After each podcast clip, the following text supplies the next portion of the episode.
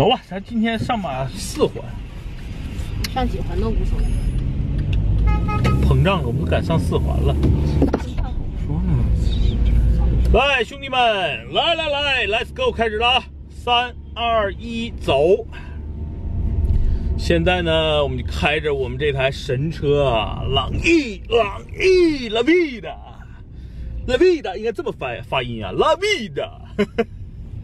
这个发音感觉应该是像各种墨西哥人，好像西班牙语系过来的，La Vida。咱们开着 La Vida 上路了。首先呢，1.6升的这个车呢，其实起步呢，大家普遍都认为有点肉。那我个人认为呢，其实确实他妈的有点肉。起步呢，确实有点肉啊，确实有点肉。但是其实开起来之后，因为这个车啊，其实挺轻的，然后加上整个大众对这台对这台车底盘的调教还是不错的，所以只要这个速度悠起来之后，这个车开起来还是挺轻松的。然后确实有一种哎熟悉的大众的感觉啊。外边今天下着雨，咱们看看这个，把这个空调吹一吹。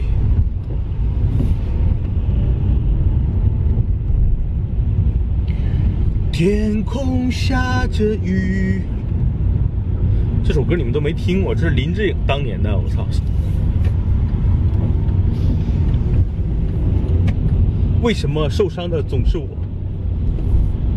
今天呢，我其实带着病给大家来拍摄这个视频的啊！不要不要卖惨！哎呀，我真的是，哎呀，没办法，这个人到中年，然后这个痛风发作。我操！我开的是朗逸，你也不让我操！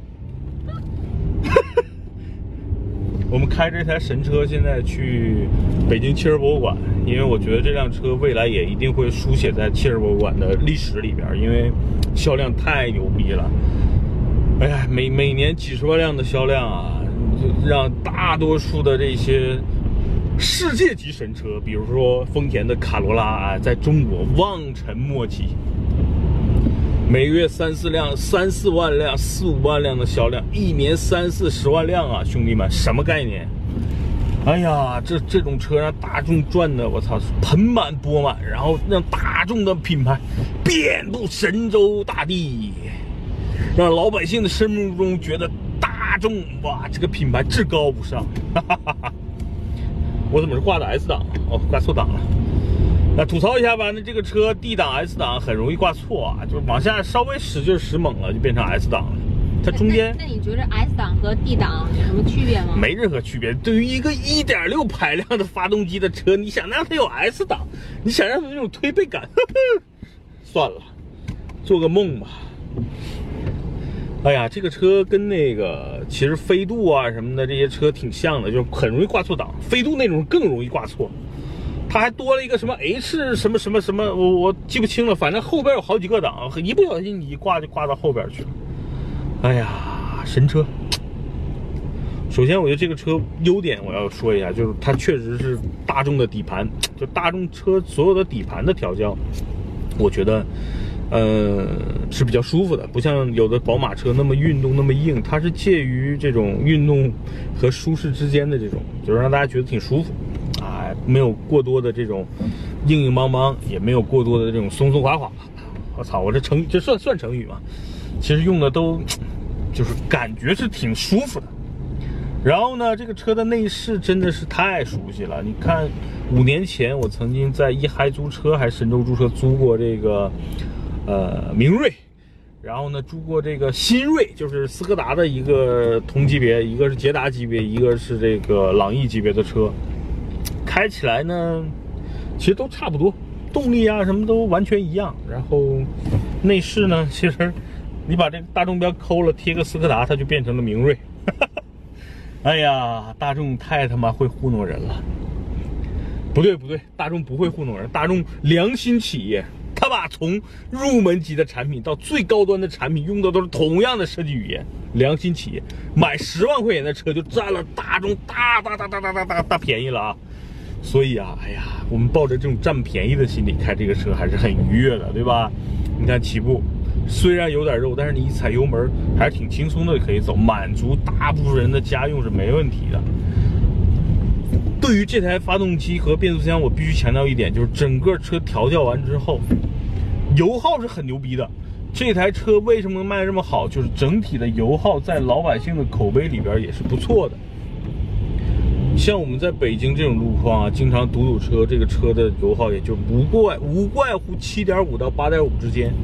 平时如果走一个二环不堵车啊，正常一个六七十公里的巡航，这个车的油耗大概就是在七升左右。所以这个油耗对于这个价位的车来说还是不错的。开起来呢，毕竟也是一台是吧，让人远远看上去像迈帕萨特、迈腾一样的车。哎呀，北京一下雨，这个路上的车就真的不好开啊！开车的人大多数视线受阻，刚才我们差点被两个车怼了啊。这种救援车随时候命，看到了吗？随时哪个车被怼，他就把哪个车拉走。但是，拉朗逸的概率会非常高，为什么呢？销量多嘛，在马路上跑的多，对吧？狮子多，不愁。看见了吗？这台捷达，咱们路上跑的这台捷达，其实它就是当年的朗逸啊，对吧？这个捷达当年现在用的发动机，可能就是这台车上的1.6升的发动机，没什么太大的区别。那个捷达的内饰和这台朗逸也没有什么太大的区别。南哥，我当年啊，第一辆车可就是那台捷达。哎呀，手动挡的。现在想想，我把那辆车开出了越野车的风格。这个车的喇叭必须要好好夸一下，它的喇叭真的是对外响的，不像我们前两天开那台途观，那个途观的喇叭是对着我们自己响的，是不是，佩佩？是。你看这个喇叭很清脆，明显能听出来。这个喇叭是对着外边的叫，嗯，我我不知道大家有没有跟我一样同样的感受啊？我开过一款的帕萨特，一款的帕萨特有个什么问题呢？就是它的雨刮每次刮的时候，我就能听见那个电机的声音，滋滋，有那种明显的电流，让我开起来特别不舒服。因为我觉得一台二十五万，当时落地二十五万的这么一个 B 级的轿车。为什么啊？这个雨刮你能听见明显的电流声？现在我明白了，整个大众好像都是这德行。你再看这台捷达，不是捷达，这台朗逸，你听，每次它雨刮动了一下，你总能听见特别清晰的一个啪一声电流的一个那种传递的声音，然后会听见滋滋轻微的这种这种电机电机的声音。我是觉得我靠这个。真的有点说不过去的。哎，那佩佩，嗯，我问你，你们刚才为什么这么如此的嫌弃这台满大街跑的这种神车朗逸呢？长得丑呀。长得不丑，你看帕萨特、迈腾，你看我们前面就有一辆帕萨特。那，你开过去，你开过去，你问问他。帕萨特前面还有一辆宝来。你问问他们俩，知就放在一块儿，知道哪辆车是自己的吗？都是白色的情况下。无所谓，这样我觉得现在把车牌占了，就是我觉得我开这辆车买这辆车的目的，就是真的是占便宜的心理，因为我觉得我花十万块，我买到的是和二十万、三十万的大众一样的外观，对吧？一样的内饰，哈哈除了动力稍微差点之外，我觉得别的都一样啊。不，我不需要这样的车。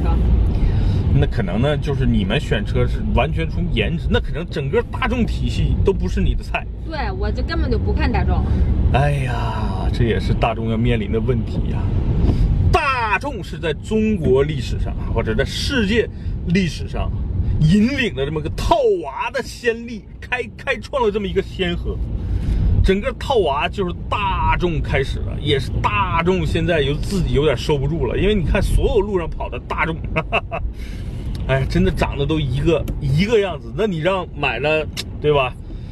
比如现在有个辉昂，有个帕萨特，有个叫迈腾的，还有个叫零度的朗度是吧？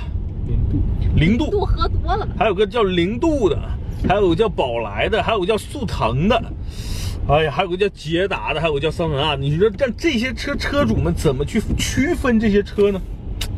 他他们内心高兴啊！哎呀，一个壳子，只不过里边有的放的是一点六，有的是放的一点二 T，有的放一点四 T，有的放一点八 T，有的放二点零 T。我去，他个 T T！哎，我真不知道大众他妈设计师是不是就请了一个设计师，然后用了两年把它 fire 了，呃，不应该说英文，把他辞退了，然后嘿嘿嘿省钱，一个壳，然后开始放不同的发动机，然后现在整个车又全都是 MQB 平台，就相当于高尔夫平台嘛。然后又开始各种套娃，各种套动力，然后拉成那么大，你看那个途昂，你体验过吗？那个途昂，我操，那个途昂真的是能装啊，巨大无比。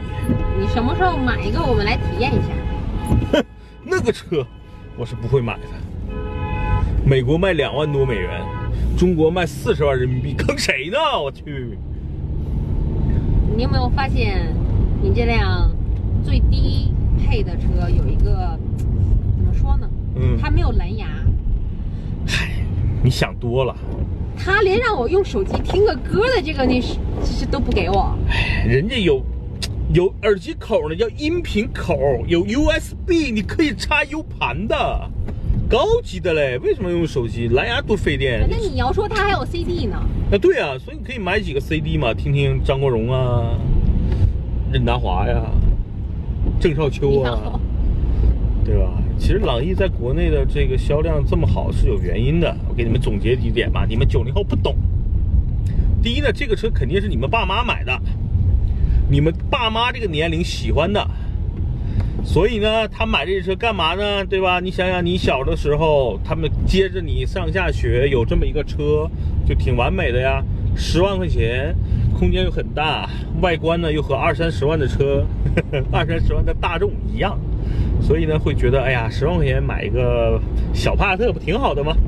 或者是以我的心态，就是哎，十万块钱买个小辉昂不就挺好的吗？对吧？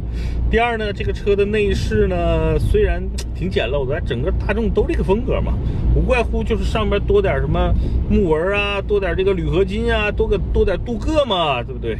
所以大同小异。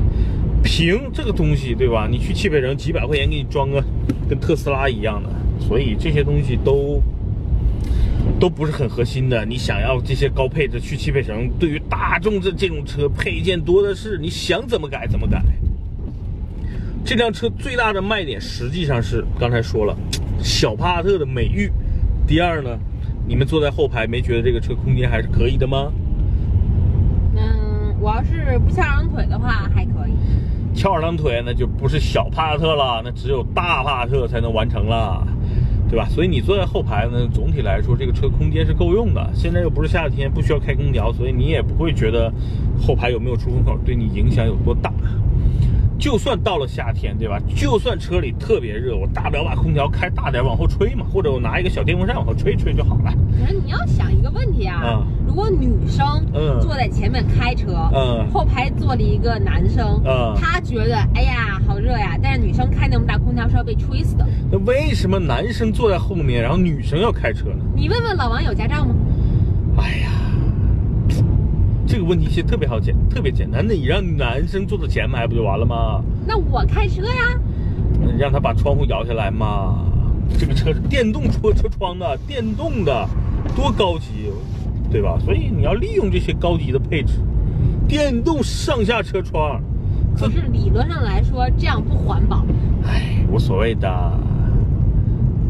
你以为那些新能源车就环保吗？为什么我一直不买，坚持不买？我手里边有两个指标我都不用，为什么？第一呢为，什么？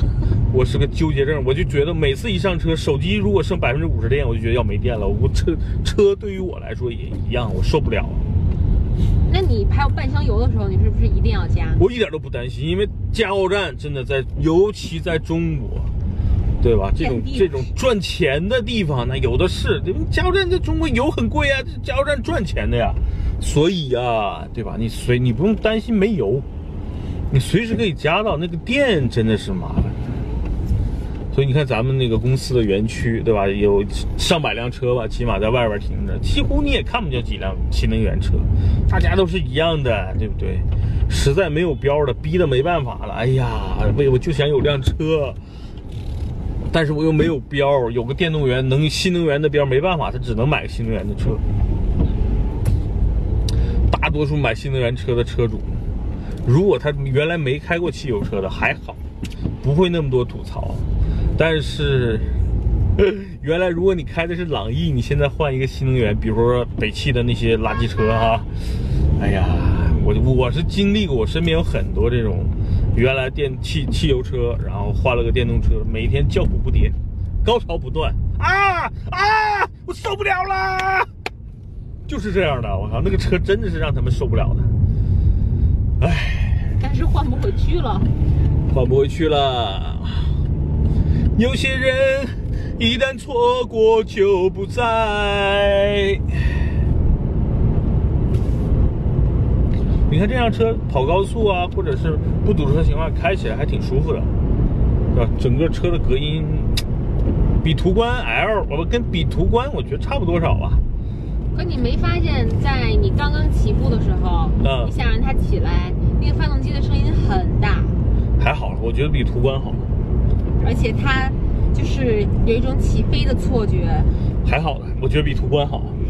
哎，你不能老跟途观比嘛。我途观真的是太他妈差！我开过所有大众车里，你像这种便宜的十万的车，我觉得我能接受，对吧？途观原来卖三十万，对吧？现在还卖二十万，我觉得途观很多行驶品质，很多车对于一辆车的基本要求，真的不如这台朗逸。所以朗逸卖的好，真的是大家明智的。但是途观有后视镜的加热，这台车没有。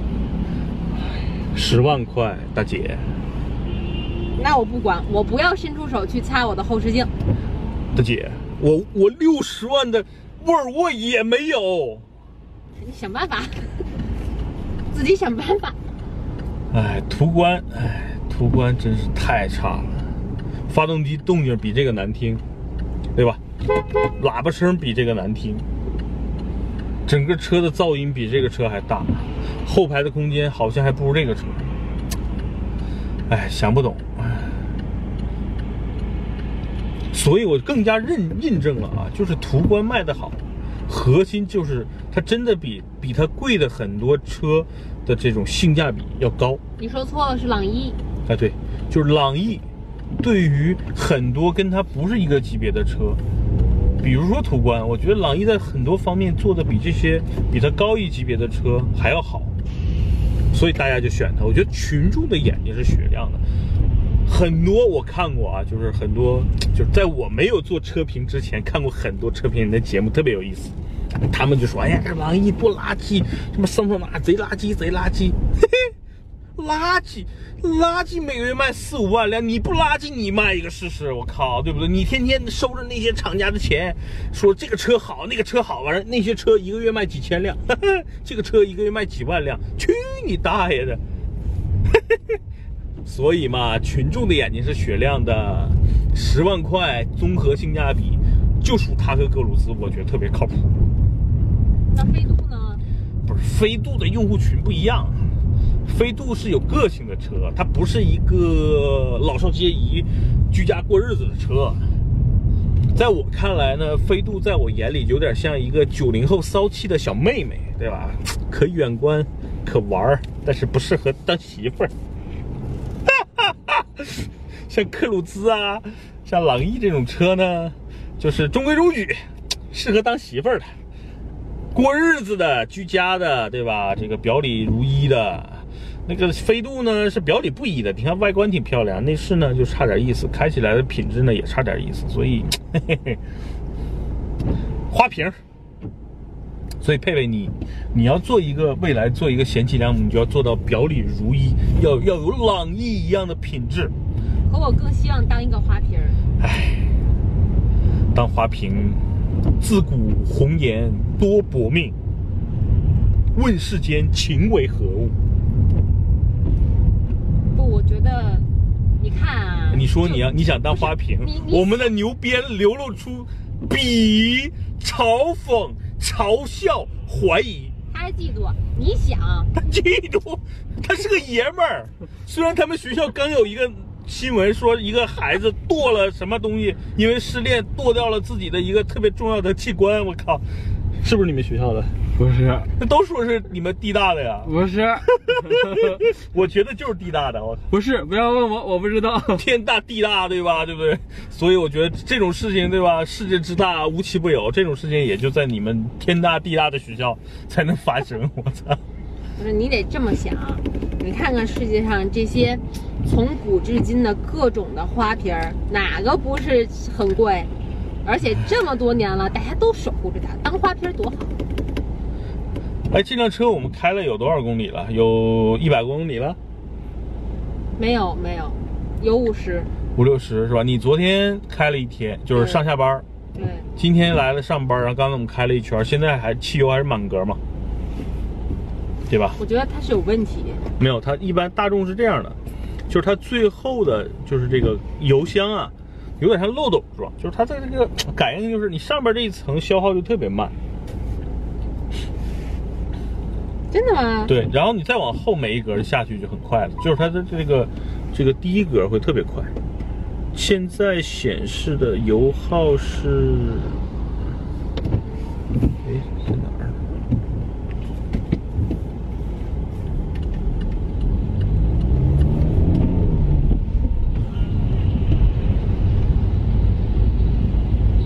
现在显示是多少？不知道啊。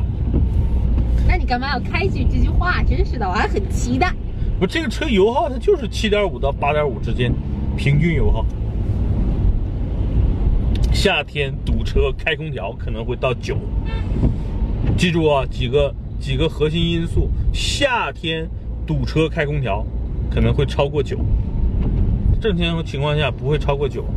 所以对于一台家用轿车来说，这个油耗黄金。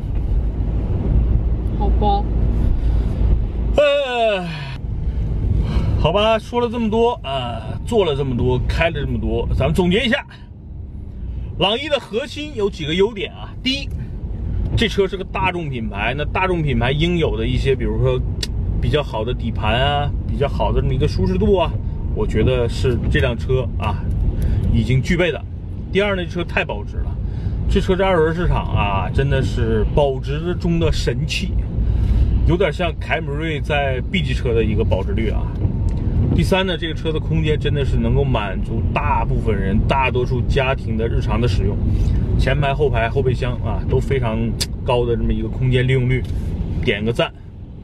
第四呢，这台车是大众的，大众的品牌，大众内饰，出于从占便宜这个心理，你相当于花十万块买了一台小帕萨特。嘿嘿嘿我觉得是挺好的啊。呃，油耗呢也不高，所以我觉得这个车优点还是挺多的。但是总得说点缺点吧，因为车无完车，人无完人啊。这人完了，或者这车完了，就真的没什么说的了。那这台车真的不是完了，它有几个缺点。第一点啊，这车1.6的动力确实是我觉得有点儿有点儿弱。如果全系大众良心一点，把它那台 1.4T 啊下放到所有的这些车型上，我觉得是应该有的。那 1.2T 的发动机大家不要买，太差了。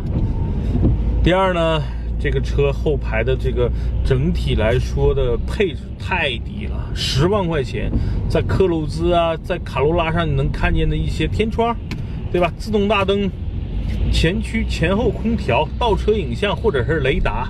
这台车什么都没有，所以从配置上，这台车还是确实有点坑。也就是说，它的整体售价呢，还是有点略贵的。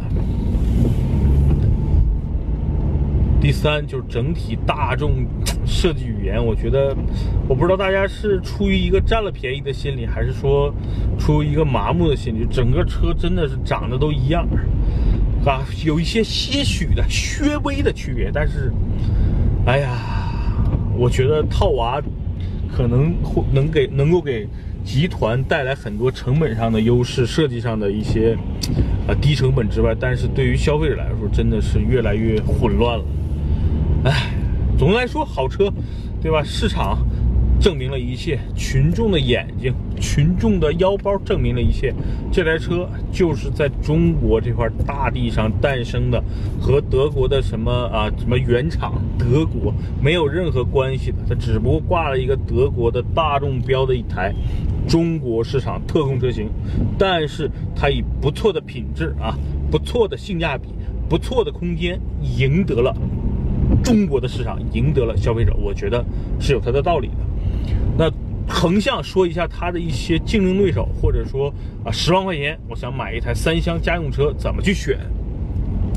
要性价比，我觉得目前雪佛兰的克鲁兹，看过之前视频啊，是性价比最高的，价格最便宜，配置最高。如果你要一种所谓的综合的品质，如果预算再往上拉一点，大家可以去可以考虑去买这个卡罗拉雷凌的混动，因为油耗更低，配置更高。然后呢，整体来说内饰啊、配置啊、安全性啊，包括行驶品质方面做的都要比这台朗逸要好。但是朗逸的优点是什么呢？第一，它是个大众品牌；第二呢，这辆车，嗯，你从方方面面，它就没有什么个性。它是总的来说，它就是满足了一个大多数人对于一台十万块钱车的一个定义。哎，没办法，这是一个标杆，对吧？就像七座的 SUV 汉兰达是标杆，十万块钱的轿车的标杆就是它。没办法，这是销量王者。有哪些车我不推荐？我必须说一说啊。第一，日产的轩逸我不推荐，为什么呢？那个车的安全性真的是挺让人担忧的。那个车在美国的碰撞，哼哼，打分只是呵呵，明白了吧？啊，动力当然也是那个车的弱点了。啊，轩逸我不推荐，所以大我推荐的兄弟们，朗逸、科鲁兹，预算高的直接卡罗拉雷凌混动。至于这些车不是都有什么 1.2T 啊什么的，都不要碰那些靠，那些真的都不靠谱的，好吧？那这期的大众神车朗逸，南哥就奉献给这里。在这期视频里边，我又掺 掺掺杂了一些对于途观的不屑，大家多多包涵。大众是个好品牌，大众也有好车，但是途观不是，朗逸是，拜拜。